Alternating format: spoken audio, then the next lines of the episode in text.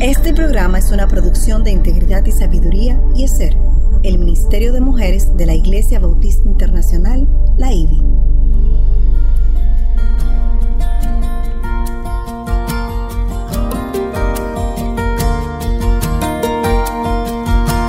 Engañosa es la gracia y vana la hermosura.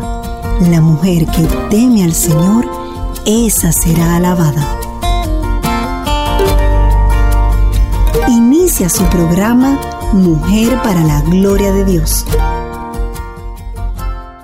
Y no nos cansemos de hacer el bien, pues a su tiempo, si no nos cansamos, cegaremos.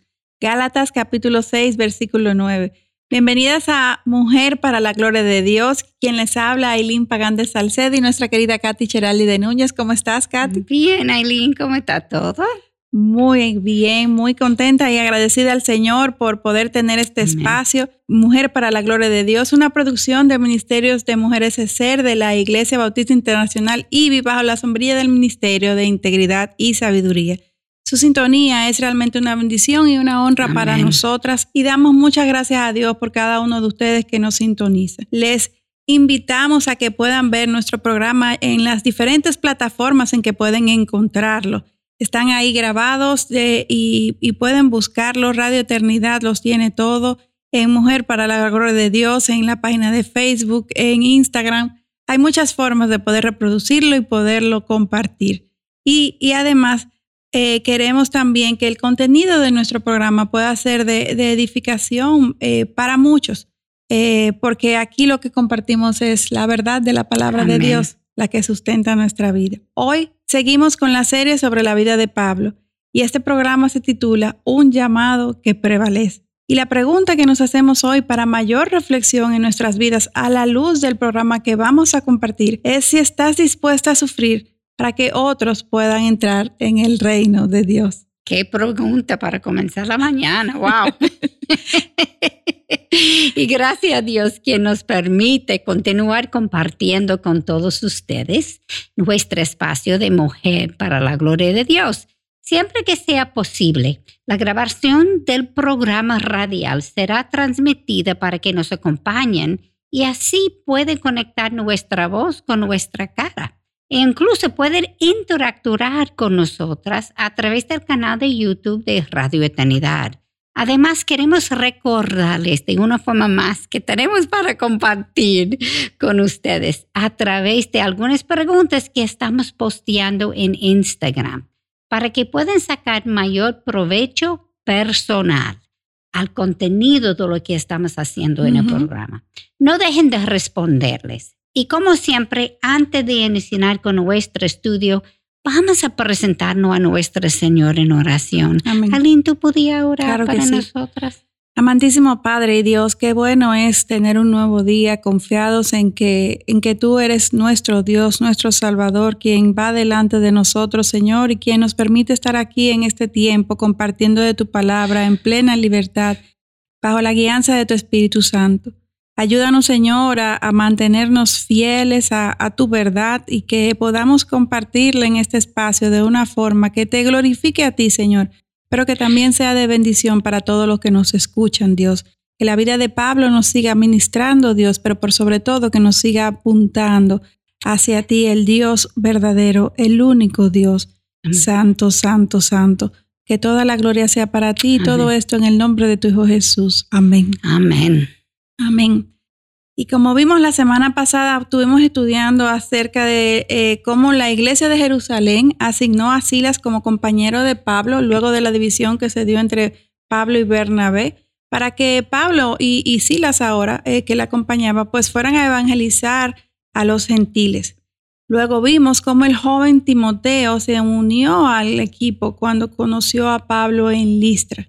Y cada uno de estos hombres tuvo la capacidad de mantener su enfoque en Cristo y permanecer obediente a Dios, a su llamado, a pesar de ser rechazado, de ser golpeado, incluso hasta encarcelado, no una, no, sino en diferentes lugares en varias ocasiones. Así es. Y persistieron. Uno se ríe, pero fue difícil. Fue muy difícil y, y, es, es, es algo que nos debe de retar al día de hoy, que y nos ha tocado vivir el cristianismo con tantas comodidades. Así mismo es. Yo me río, pero no sé si tú recuerdas que él decía, cuando nosotros vamos a sitios, nosotros conocemos los hoteles. Pablo conocía todos los cárceles. Todas suena así, es una paradoja, pero sí, es algo que nos debe de llevar a reflexionar. Y en aquella época la única sinagoga que mostró algo de interés y que fue un poco más receptiva a estos hombres, que no les rechazaron inmediatamente como hicieron muchas otras, fue justamente la de Berea, donde vamos a retomar en el, en el inicio del programa de hoy.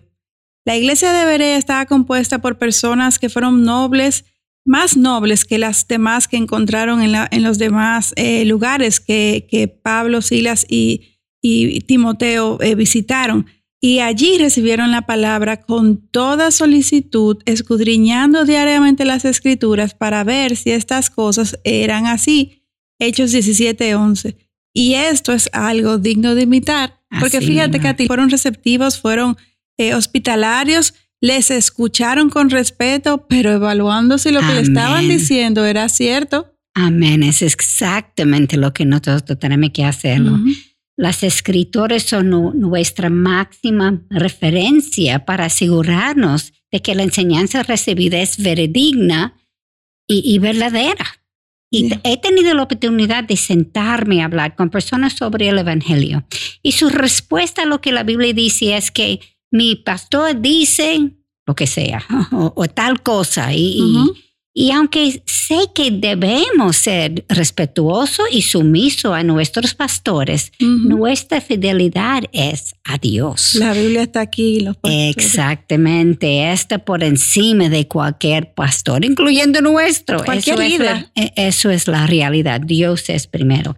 Y Dios escribió las escritores, no nuestro pastor. Y a diferencia de los pastores que sí fallan, la Biblia es inerrante. Nuestra fe no puede ser ciega, sino basado en la revelación de Dios. Cuando algo no está específicamente revelado en la Biblia, hay principios bíblicos que podemos usar para entender mejor lo que debemos hacer. Las escritores son nuestra autoridad final. Amén, amén, así es, Katy. Y cualquiera pensaría que estos, estos tres hombres tuvieron un tiempo de paz y de gozo frente a personas que realmente estaban interesadas en aprender, como fue en el caso de Berea. Eh, allí fueron muchos los que creyeron, incluso un buen número de griegos hombres y mujeres de, distinción, de, de cierto nivel socioeconómico. Sin embargo, leamos lo que aconteció después de un tiempo de estos permanecer en Berea. El capítulo 17, versículo 13 nos dice, pero cuando los judíos de Tesalónica supieron que la palabra de Dios había sido proclamada por Pablo también en Berea, fueron también allá para agitar y alborotar a las multitudes. Yo me imagino que ellos sabiendo que estaban como oyendo, estaban escuchando, eso le molestaba aún más. Sí, por su receptividad, claro que sí. y entonces los hermanos de allí, los de Berea, reconociendo el peligro, el peligro que esto representaba para, para, para Pablo eh, y para los demás, pues inmediatamente los enviaron lejos, hacia la ciudad de Atenas por el mar Egeo. Wow. El valor que tuvieron estos hombres fue impresionante, porque aunque llegaran a sacar a Pablo antes de que le pudieran causar daño, Silas, Timoteo y Lucas se quedaron allí, aún sabiendo que a ellos le pudieran ocurrir lo mismo. Sí. Y estos muy probablemente se quedaron no solamente para tranquilizar a los nuevos creyentes, sino también para reforzar las nuevas enseñanzas que Pablo le había compartido. Y una vez Pablo llegó a Atenas, mandó a buscar a Silas y a Timoteo para que se unieran a él lo más pronto posible. Y por tanto, estos partieron. Atenas era una ciudad muy diferente a las otras que habían visitado. Era el centro intelectual del mundo y la cuna de la democracia. Bueno, al día de hoy podemos visitar a Atenas y ver eh, los restos remanentes de aquella gran ciudad. Y evidentemente, dado este, este contexto, pues el judaísmo allí no tenía lugar porque esta era una ciudad llena de ídolos paganos. Los griegos tenían todo tipo de ídolos y con un templo cada uno. Solo puedo imaginar, de hecho, la opresión demoníaca que debió eh, sentir Pablo al llegar a aquella ciudad. Debió de ser abrumadora y realmente sus intentos por penetrar las tinieblas de aquella ciudad fueron, hasta cierto punto, fueron inútiles. Ya luego vamos a regresar a lo que ocurrió específicamente en esta ciudad, pero no es lo que vamos a tratar ahora. Por ahora veamos que Pablo en aquel momento se vio solo mientras esperaba a su equipo y luego salió para Corintio, otra ciudad. Más adelante, en esta misma ciudad, Silas, Timoteo y Lucas se reunirían con Pablo. Recuerden que en el programa anterior eh, eh, eh, compartimos cómo Lucas, el médico, se les unió a estos tres y permaneció con ellos por un, por un tiempo. Entonces, en aquella otra ciudad, este se dedicó a la predicación de la palabra, testificando solemnemente a los judíos de que Jesús era el Cristo. De nuevo, estos se le opusieron, le blasfemaron, se, levantaron en contra de él y entonces Pablo se fue a la casa de Ticio Justo, un hombre que adoraba a Dios y cuya casa estaba justamente al lado de la sinagoga, pues Pablo pensó que allí podía encontrar refugio y, de hecho fue así. Allí el ministerio de Pablo duró un año y seis meses porque este hombre le dio acogido obviamente el Señor orquestando las cosas. Amén, amén. Aquí en Corintio, Pablo conoció a Aquila, natural de Ponto, y Priscila, su mujer. Estos salieron de Roma luego de que el emperador Claudio ordenara a todos los judíos salir de la ciudad. Mira lo que está haciendo el Señor, pero cada uno es a través de un problema. Sí. Es una cosa increíble cuando uno lo vea. Uno no piensa en Dios en ese momento, pero es Él orquestando todo. Amén. Y, y como tú dices, Lucas escribió el libro, el, libro, la Biblia de Lucas después de todo eso pasado con Pablo.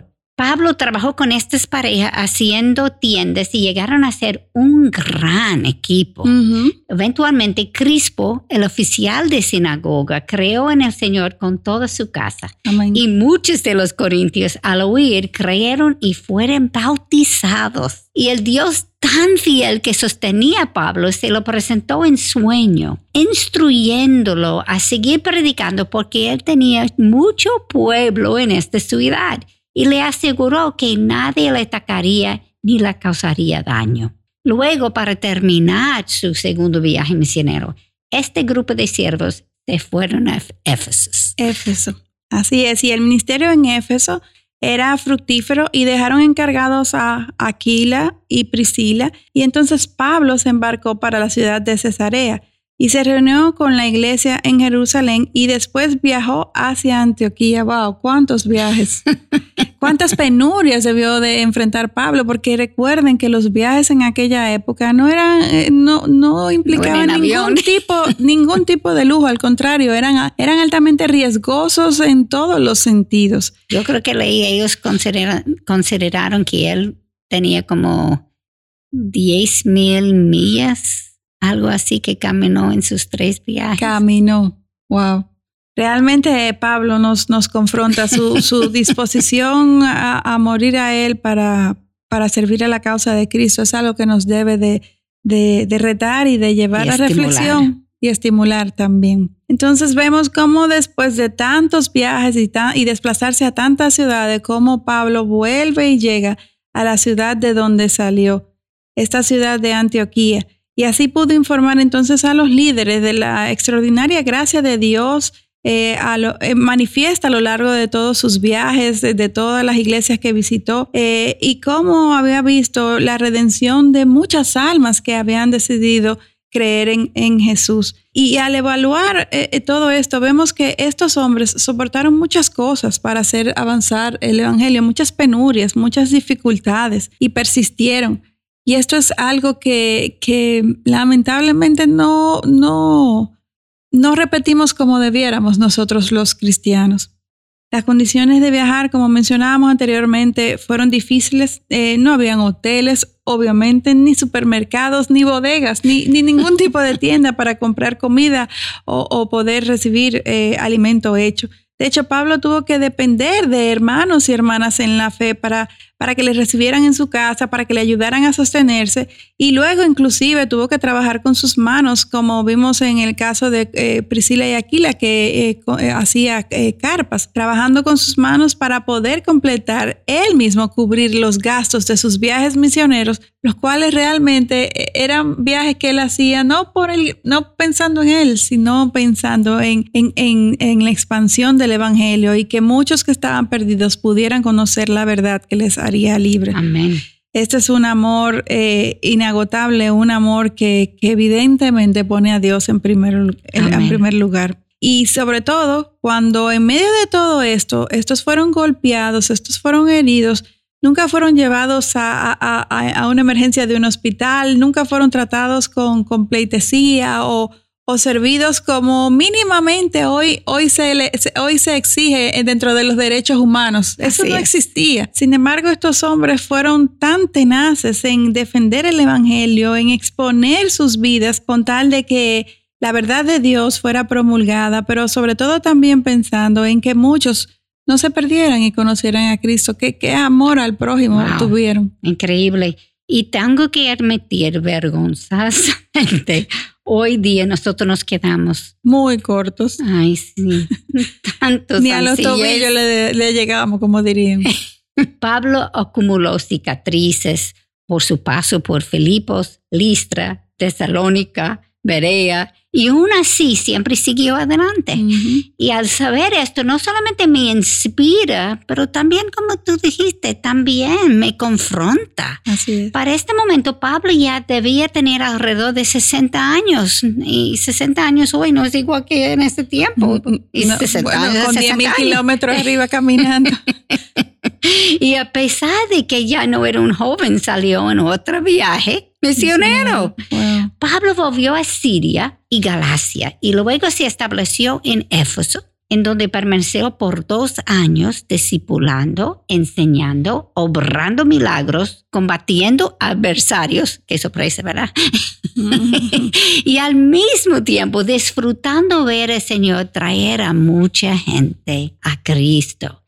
En este tiempo, en Éfeso, Pablo escribió la primera carta a los Corintios. Luego, a salir e ir a Macedonia, escribió la segunda carta a los Corintios. Y mientras estuvo en Corinto, escribió la carta de los, a los romanos. O sea, qué fructífero este hombre. Y, qué vergüenza me da. sí, mientras más, mientras más detalles conocemos acerca de Pablo, eh, más confrontada no, nos vemos, Katy, y, esperamos que aquellas que nos estén escuchando, que, que también sea así. Eh, quiero añadir que es una confrontación buena, buena, porque si bien debemos de, ser agradecidos al Señor por lo que ya Él ha hecho hasta ahora, pero, pero no debemos conformarnos a este mundo, no debemos de acomodarnos, debemos de, inspirarnos en ejemplos como la vida de Pablo para saber que falta mucho por hacer y que, y que Dios es fiel y conjuntamente con el llamado, con las circunstancias difíciles, con los retos que tengamos por delante, con tal de, que estemos enfocados en su causa y dentro de su voluntad, pues eh, debemos de persistir y seguir adelante. Amén. Entonces Pablo en este ya comienza ya su tercer viaje misionero en Éfeso y viajó hacia el sur, luego hacia Mileto, hacia Cos, a Rodas, a Pátara, a Tiro, a Tolemaida, a Cesarea y volvió a Jerusalén. Wow. Diferentes ciudades, muchas de estas islas, distantes unas de otras, no eran sitios que realmente estuvieran uno al lado del otro. O sea culturas totalmente diferentes. Muy, muy diferente. Los estudiosos estiman entre sus tres viajes misioneros, Pablo recorrió, como tú mencionaste anteriormente, aproximadamente 10.000 millas en total a pie. A pie porque que no había ninguna, la parte que tuviera en barco, pero después era a pie. Y esto es alrededor de 16 mil kilómetros, y si lo, por si acaso usan millas, kilómetros, para que tengan una idea más clara de, la distancia que este hombre eh, recorrió en aquellos tiempos tan hostiles para desplazarse ni siquiera de una ciudad a otra. Y muchas veces con heridas. Y muchas veces con heridas y perseguidos.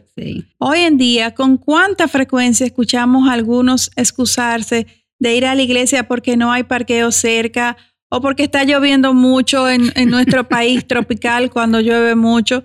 Dada la gran pasión de Pablo, sin embargo, Dios lo usó para salvar almas, plantar iglesias y transformar vidas, desplazándose por lugares inhóspitos, siendo perseguido, siendo lastimado, y esto nunca le detuvo. Con cuánta frecuencia exaltamos las hazañas de Pablo con admiración y sin embargo no estamos dispuestas a hacer ni una mínima parte de lo que éste hizo y sacrificó. Y aún hasta cuando Pablo llegó a su lugar, sus problemas no pararon. No.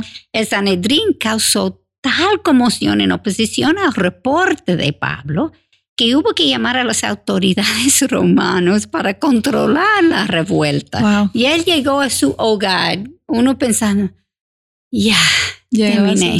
Y hace la misma cosa otra vez. Entonces llevaron a Pablo ante estas autoridades, Félix, Festo y el rey Agripa. Más aún hasta ante estas personas, Pablo testificó de Jesús. Leamos en, Hechos capítulo 26, versículo 29. Quisiera Dios que ya fuera en poco tiempo o en mucho, no solo tú, sino también todos los que hoy me oyen, llegaron a ser tal como yo soy, a excepción de estas cadenas.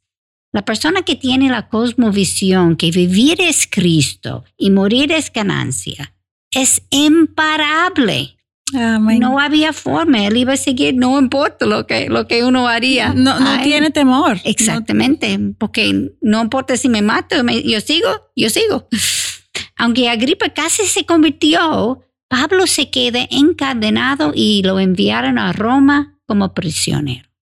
Wow, es realmente eh, sorprendente la, la, la, forma en que Pablo tuvo que sufrir y a lo que, y a lo que voluntariamente estuvo dispuesto a exponerse. Eso, eso es lo que más me confronta, que nada de esto fue porque él tenía el llamado del rey o porque alguien le estuviera imponiendo, fue todo voluntario por amor, porque decidió vivir por la causa de Cristo.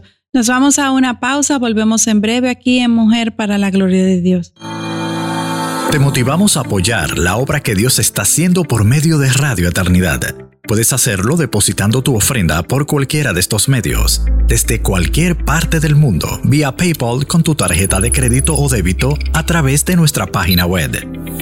Y si vives en República Dominicana, puedes hacer tu depósito a nuestra cuenta corriente del Banco Popular 8226 66061. Que Dios te bendiga. Bienvenida a Mujer para la Gloria de Dios. me alegro mucho que todavía está con nosotros y quizás otros han añadido mientras tanto. Y, y entonces estábamos hablando de cómo Pablo era imparable. Él fue a Jerusalén, también tenía otro problema en Jerusalén. Ahora las autoridades tenían que entrar y está llevándolo ahora a, Roma. Mm. Y Aline, tú podías seguir donde nosotros quedamos. En, claro que sí. Claro que sí. Vemos que eh, Dios no había terminado con Pablo todavía, a pesar de, como mencionamos, tener 60 años, a pesar de haber sido tantas veces perseguido, lastimado, herido y enfrentarse a tantas dificultades. Sin embargo, nada de esto eh, detuvo a Pablo. Y de hecho, ahora cuando se dirigía a Roma, injustamente, Katy, eh, como siempre, para, para ser juzgado por las autoridades romanas, el, barco en que iba Pablo naufragó, mas Dios lo salvó. Y aun cuando estuvo bajo arresto domiciliario y encadenado a un guardia romano, Pablo pudo escribir, aparte de las cartas que ya mencionamos, en este tiempo escribió las epístolas de Filemón, de Colosenses, de Efesios y Filipenses. Justo por eso, esas eh, de hecho son llamadas las epístolas carcelarias. Y no fue que las demás la hizo en, en, su casa de, verano, todo tranquilo. No, no, no. Fue en todo momento, en, tiempos de, de, persecución, de angustia, de mucho cuidado. Pero estas en particular fueron hechas desde la cárcel. Y humanamente pudiéramos entender que Pablo se cansara y, y que se quisiera quedar tranquilo al final de su vida ya para esta etapa. Pero Pablo sin embargo, estaba lleno del Espíritu Santo y siguió caminando en sus huellas hasta el final de sus días. Fue productivo eh, hasta, hasta su último aliento. Y, la verdad es que mientras estemos en este mundo, de hecho, para nosotros los cristianos no debe de haber jubilación no, no debemos nunca de pensar, no, hasta aquí llego, ya yo no tengo que, aprender más, no tengo que, compartir más sobre el Evangelio. Al contrario, para nosotros los cristianos no hay jubilación hasta que no lleguemos a la presencia del Señor, porque cada día es hábil para predicar el Evangelio de la salvación. Amén. Y, y este llamado solamente termina en el cielo y termina porque allá es que vamos todos, es donde está, está Dios esperando eh, con cosas que ha preparado para sus hijos que humanamente ojos no han visto. Y es probable que en las diferentes etapas de nuestras vidas Dios cambie nuestros roles y, y, nos toquen hacer diferentes cosas. Sin embargo, el cumplir con la obra de Dios, este llamado siempre persistirá. No importa dónde nos lleve, quién esté a nuestro alrededor, siempre vamos a tener el llamado de compartir de su evangelio y de vivir para su gloria. Amén. Y uno tiene que vivir con esa perspectiva, porque cuando uno está cambiando de roles, a veces uno como se pierde y nosotros necesitamos ver cómo está Dios orquestando todo eso. ¿Qué es mi rol ahora? Ha cambiado, pero yo tengo un rol y necesito buscarlo. Amén. Y creo que hay cuatro principios de vida que podemos extraer de la vida misionera de Pablo ya sea para aquellos que son llamados a desplazarse a tierras extrañas o a compartir el Evangelio desde sus hogares. Somos misioneros, no importa dónde estamos. Igual de válido y de importante. Así mismo es. El primer principio es no hacerlo sola. Necesitamos trabajar en equipo porque los vientos en nuestra contra son más fuertes y nos superan nos pueden acompañar desde nuestros esposos, un familiar o amiga cristiana. Es necesario vivir la vida en equipo. Amén. Dios escribió a través de Salomón, el hombre más sabio que ha vivido, en Eclesiastés capítulo 4, versículo 12, y si alguien puede prevalecer contra el que está solo, dos lo resistirán. Un cordel de tres hilos no se rompe fácilmente. De hecho, Pablo siempre viajaba en equipo y cuando encontraba a otras personas del mismo sentir, él los añadía a su equipo, como hizo con Timoteo, Aquila y, Priscila. Así es. Y el segundo principio, Katy, eh, que podemos compartir es que nunca debemos de perder, contacto con, con los nuestros, con los más allegados. Pablo, aunque físicamente estaba lejos eh, de su ciudad, su mente y su corazón siempre estuvieron conectados a, su, a su iglesia y a las personas más cercanas a él. Ellos estaban en sus oraciones y su anhelo siempre era volver a verlos, mantener el vínculo con aquellos. De hecho, recordemos que su plan con el segundo viaje misionero que realizó fue volver a las iglesias que antes había plantado. Dios, sin embargo, tuvo otros planes para Pablo quien siempre eh, le obedeció sin, sin desaprovechar la oportunidad para siempre enviarle saludos. Lo vemos constantemente en las cartas que Pablo, que Pablo eh, eh, escribió, como él siempre mandaba saludos, manteniendo ese vínculo con, con aquellos a su alrededor.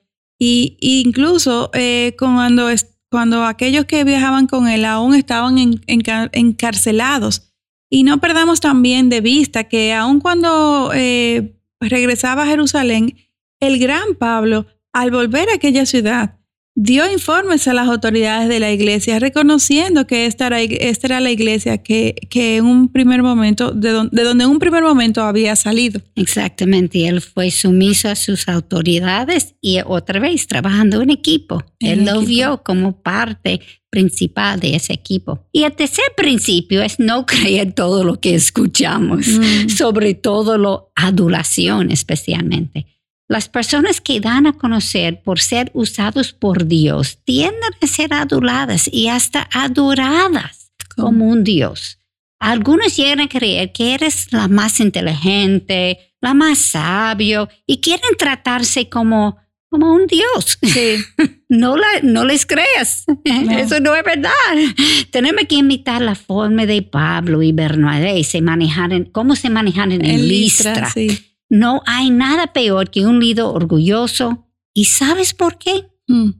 Proverbios 16, versículo 8 nos enseña, delante de la destrucción va el orgullo y delante de la caída la altivez de espíritu. Wow. ¿Y qué ocurre en la iglesia cuando uno de sus líderes cae? Los miembros sufren, les duelen, surgen dudas, pierden confianza en los otros líderes y hasta en Dios mismo. Claro que sí. Nuestro propósito es reflejar a Dios y Jesús. Y Filipenses capítulo 2, versículo 8 nos dice, y hallándose en forma de hombre, hablando de Jesús, se humilló a sí mismo, haciéndose obediente hasta la muerte y muerte de cruz. Amén.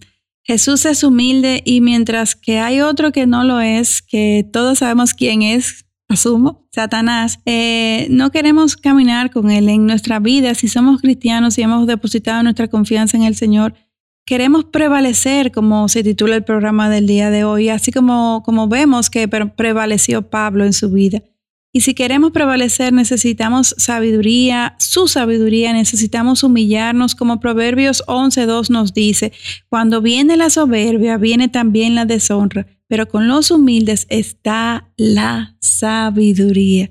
No el conocimiento, porque hay muchas personas que conocen mucho, la sabiduría esa sabiduría, Katy, que viene de, de, una comunión con Dios, de una introspección en mi vida y a la luz de, su palabra, un discernimiento que nos da el Espíritu Santo. Amén. ¿Y por qué debe de ser así? Bueno, porque estamos caminando con el Espíritu Santo, quien es sabio.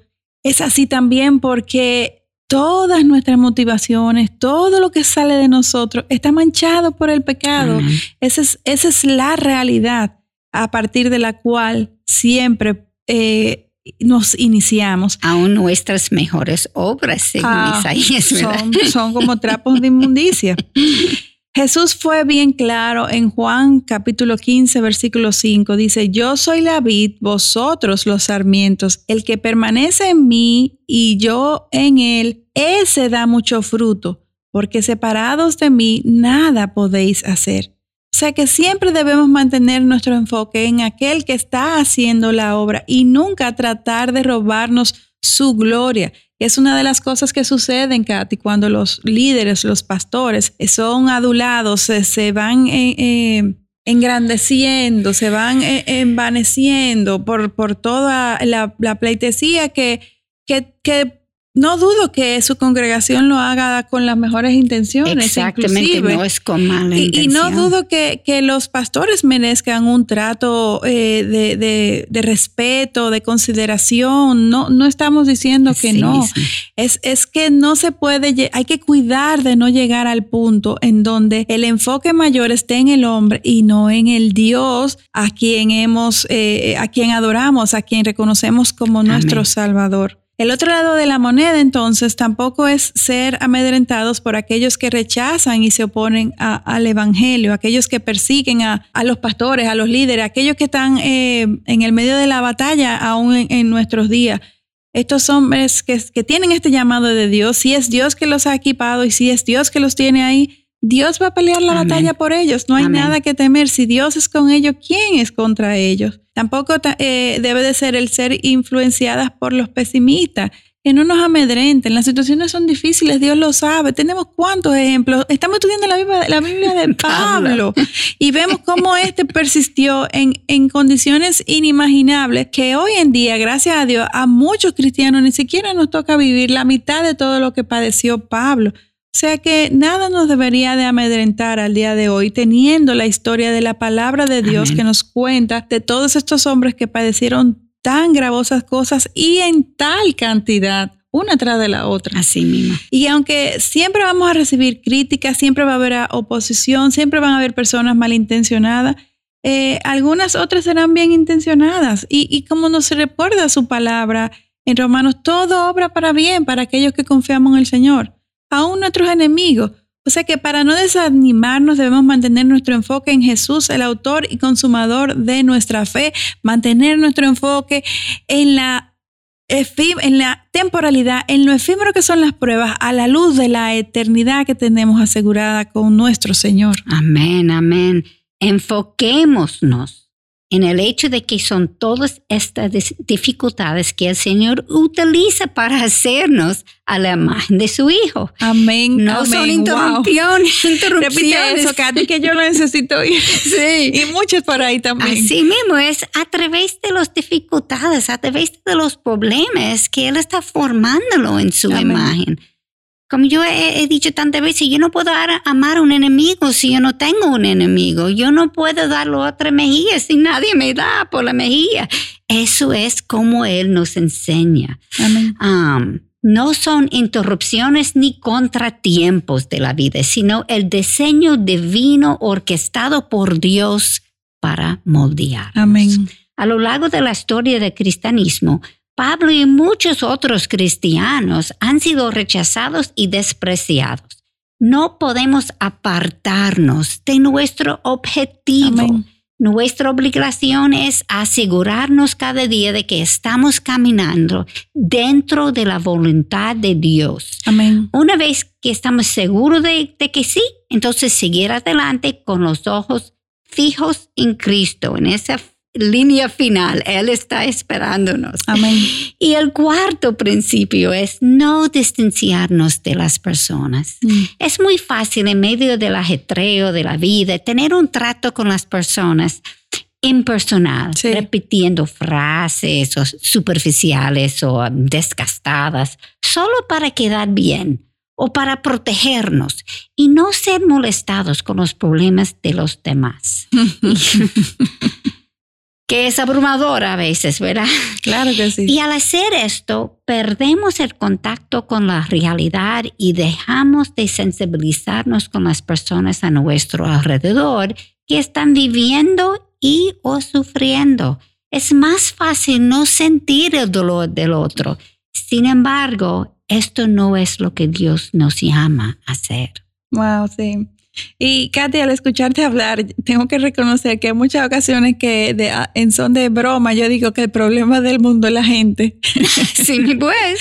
Pero realmente es la gente a nuestro alrededor la que más eh, eh, directamente Dios utiliza para, para redimirnos, para eh, sacarnos de nuestra agenda, para que constantemente muramos a nosotros mismos y pongamos a nuestro prójimo por encima de nuestros deseos.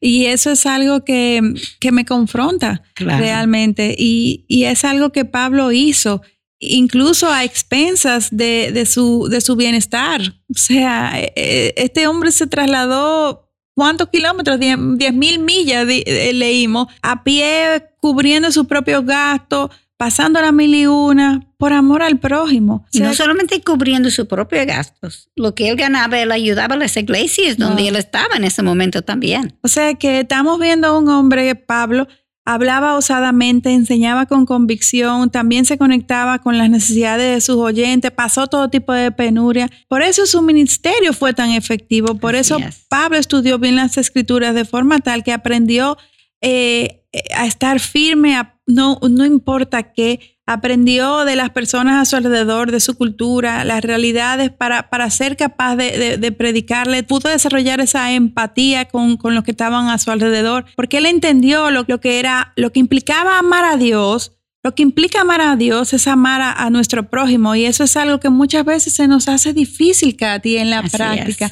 Yo amo a Dios, pero cuando me veo con una persona a veces enfrente de mí que demanda de mí que me... Es que difícil y eso, ese, ese, es el llamado y ese es uno de los grandes ejemplos que Pablo nos deja. Su forma incluso de predicar en la sinagoga con los judíos no fue la misma que utilizó con los gentiles. Es un hombre que, que se preparó dependiendo de la audiencia que, tu, que tuviera, porque él buscaba conectar con sus diferentes oyentes. Con los judíos su conocimiento de la historia judía fue impresionante y lo demostró como como cuando habló sobre Jesús, desde, llegando yendo desde el Mesías hasta la persona de Jesús, que era el Mesías, y mientras también cómo eh, conocía la historia para compartirles a los, a los gentiles, dejando de lado el judaísmo, pues esos no conocían nada, pero de buscando siempre una forma de introducir a Cristo a partir del contexto específico en donde se encontraron. O sea que él fue él, fue él se preparó, él fue, él fue avisado, fue diligente. Eh, eh, realmente fue un hombre muy completo que nos ministra, nos enseña de, de, de tantas muchas formas. diferentes formas. Sí, esto es precisamente lo que hizo en, en, al llegar a Atenas. Como él estaba solo esperando la llegada de, de Silas y Timoteo, Lucas nos dice en Hechos capítulo 17, versículo 16, que su espíritu se enardecía dentro de él al contemplar la ciudad llena de ídolos. Ese que tú estabas diciendo, imagínense lo que él sentía. Uh -huh. No solamente porque la gente adoraba ídolos que no los podían ayudar, sino porque algunos también se lucraban, lucraban de esto. De, de esta religión falsa. Y uh -huh. me imagino que esto causó que Pablo recordara los abusos que se cometían en las sinagogas con las ventas de los animales durante la Pascua. Hmm. Pablo sabía que estos ídolos terrenales nunca podrían satisfacerles y les mantendrían dominados por la superstición y uh -huh. la mentira, la ignorancia y la inseguridad de no saber si habían ganado el favor de sus dioses. Increíble. Y que en aquel tiempo y hasta el día de hoy se conservan los vestigios de las impresionantes esculturas, templos y la arquitectura en general de esta ciudad de Atenas. Ahí está el Acrópolis para, para ir a visitarlo, inclusive al día de hoy. También allí había múltiples academias y esta era considerada la cuna de la filosofía, en donde estaba Sócrates y Platón a la cabeza, y en donde también se encontraban Aristóteles y Epicuro, que aunque no eran de allí, pero esta era su ciudad adoptiva. O sea que obviamente este era un lugar lleno de sabiduría humana y de mucho orgullo, de mucho prestigio. Esos tenían de hecho una plaza que llamaban el aerópago, en donde las personas discutían las filosofías nuevas con eruditos filósofos, maestros e historiadores. O sea, un nivel que no era para todo el mundo, había que haber Así estudiado, mismo. leído. Y eso es como ellos sentían. En, envanecidos totalmente Así ante es. tanto conocimiento. ¿Y, Y quién es este señor que viene y tanto cicatriz, eh, vestido así? Yo me imagino que estaba pensando así. Totalmente. Ellos creían, eh, los, los eh, eh, atenienses, los eh, griegos, que la verdad era asunto relativo, Ah, qué sorpresa. lo que domina en el día de hoy. De hecho, el dogmatismo equivalía al suicidio intelectual, un principio totalmente opuesto a los que los cristianos consideraban la verdad absoluta contenida en la Biblia. Pablo debió de condolerse en gran manera con los atenienses al ver lo lejos que estos estaban de la verdad. Creían dominar la verdad, creían conocerlo todo, pero estaban en total ignorancia. Wow, y pensando hoy en día que pensamos que somos tan inteligentes, que, que sabemos tanto, es y lo estamos mismo. en, en el aer- Sí, estamos en el moderno, y no es nada moderno, es lo mismo de... de- el de- aerópago de aquellos tiempos son las redes sociales de nuestros días. Así mismo es. Una gran dicotomía, orgullosos por su gran vida y logros, mientras que internamente estaban vacíos y Así es. muertes espiritualmente. Y a diferencia de las otras ciudades en que Pablo hablaba, primero en la sinagoga y luego con los gentiles en la plaza, aquí fue diferente porque en vez de tener la oposición de la sinagoga, como Hechos 17 o 18 nos dice, que disputaban con él algunos de los filósofos epicúreos y estoicos. Y la verdad, Katy, que Pablo es un personaje bíblico tan versátil como hemos podido ver hasta ahora, que, que hay, hay muchas cosas más que podemos hablar de él. Sin embargo, una vez más nos toca llegar hasta No el, el final de este espacio. Eh, eh, el tiempo siempre nos queda corto, es una realidad. Cuando comenzamos a desarrollar y comenzamos a, a- a tener tela para cortar, como diríamos, pues eh, nos, nos tenemos que ir eh, circuncidando al tiempo. Eh, pero definitivamente si algo hemos podido ver en este programa, Katy, es que Pablo, como se titula este programa, fue un hombre que, que y- su- en su llamado él prevaleció. Wow. Él, eh, A pesar de. exactamente, a- por encima de todas las dificultades, por encima de todas las circunstancias y, y todas las penurias que tuvo que, que enfrentar, eh, nunca, nunca eh, dudó, nunca salió corriendo, nunca, o sea, nunca se, se atemorizó. No vemos en ningún momento que, que cuestionar al Señor. Dios, sí. Incluso cuando habla, cuando vemos que ora el Señor, quita de mí este eh, eh, el aguijón, si te place, pero si no, yo estoy bien como quiera, yo voy a seguir adelante. Y Es- tú sabes que yo nunca me acuerdo, por lo menos no sé si tú recuerdas, yo nunca he oído a él quejándose. Es lo que digo, que a pesar de todo lo que vivió, eh, eh, no vemos en Pablo un espíritu quejumbroso ni, ni, ni, cuestion- ni cuestionando la, la voluntad de Dios. Así es algo mismo. que, Confiaba que también nos confronta, porque si algo común en nuestros días es, es la queja. Pero nada, eh, este es un tiempo que realmente debemos de meditar, reflexionar sobre la vida de Pablo, porque nuestros retos son otros hoy en día, Sí, pero el llamado pero lo sí- mismo. Completa la frase. es lo- eh, diferente, pero el mismo. Tenemos que prevalecer en, en lo que el Señor nos está llamando. Así es. Oramos al Señor que Él nos dé esta pasión que le dio a Pablo, que la ponga también en nosotros Amén. y que nos lleve a, a estar cada vez más cerca de Cristo. En el próximo programa entonces vamos a seguir con Pablo en la ciudad de Atenas, donde apenas dimos algunas pinceladas y esperamos que esta semana puedan autoevaluarse y seguir aprendiendo de la vida de Pablo y crecer en nuestra confianza en Dios en todos nuestros caminos. Realmente hay, hay mucho por hacer. Nuestra vida eh, todavía hay tanto que debemos de cambiar. Amén. Amén. Y hay tantas cosas para hacer. Uno tiene que recordar porque se abruma cuando se ve tanto que hay para hacer. Pero la, el llamado de Dios siempre es más allá de nuestra vida, más profundo de lo que podemos pensar, más larga. Es una obra de Dios y nosotros vamos a hacer un parte pequeño. Y Él va a seguir esa obra para, para que Él nos lleva al cielo, obviamente. Amén. Y si tiene preguntas sobre los temas que estamos tratando, peticiones de oración o una consulta puntual, puede enviarlas a nuestra página o escribirnos a mujer para la gloria de Dios arroba gmail.com. Nuestra motivación, nuestro deseo es compartir con otras hermanas en la fe lo que por gracia Dios nos ha ido Amén. revelando. Y recuerden siempre que necesitamos de sus oraciones para seguir llevando este mensaje, para que podamos prevalecer Amén. en el Evangelio, para edificación de su pueblo. No es un dicho, por favor, necesitamos estas oraciones. Amén. Y orar no solamente por el programa de Mujer para la Gloria de Dios, toda la iniciativa de, de Radio Eternidad, para que, para que todos nosotros podamos ser fieles en, llevar el Evangelio al otro. Necesitamos la protección de nuestro Señor. Ya saben que pueden seguirnos en Twitter e Instagram escribiendo a arroba mujer para la gloria de Dios y en Facebook mujer para la gloria de Dios también. Les esperamos en nuestro próximo programa.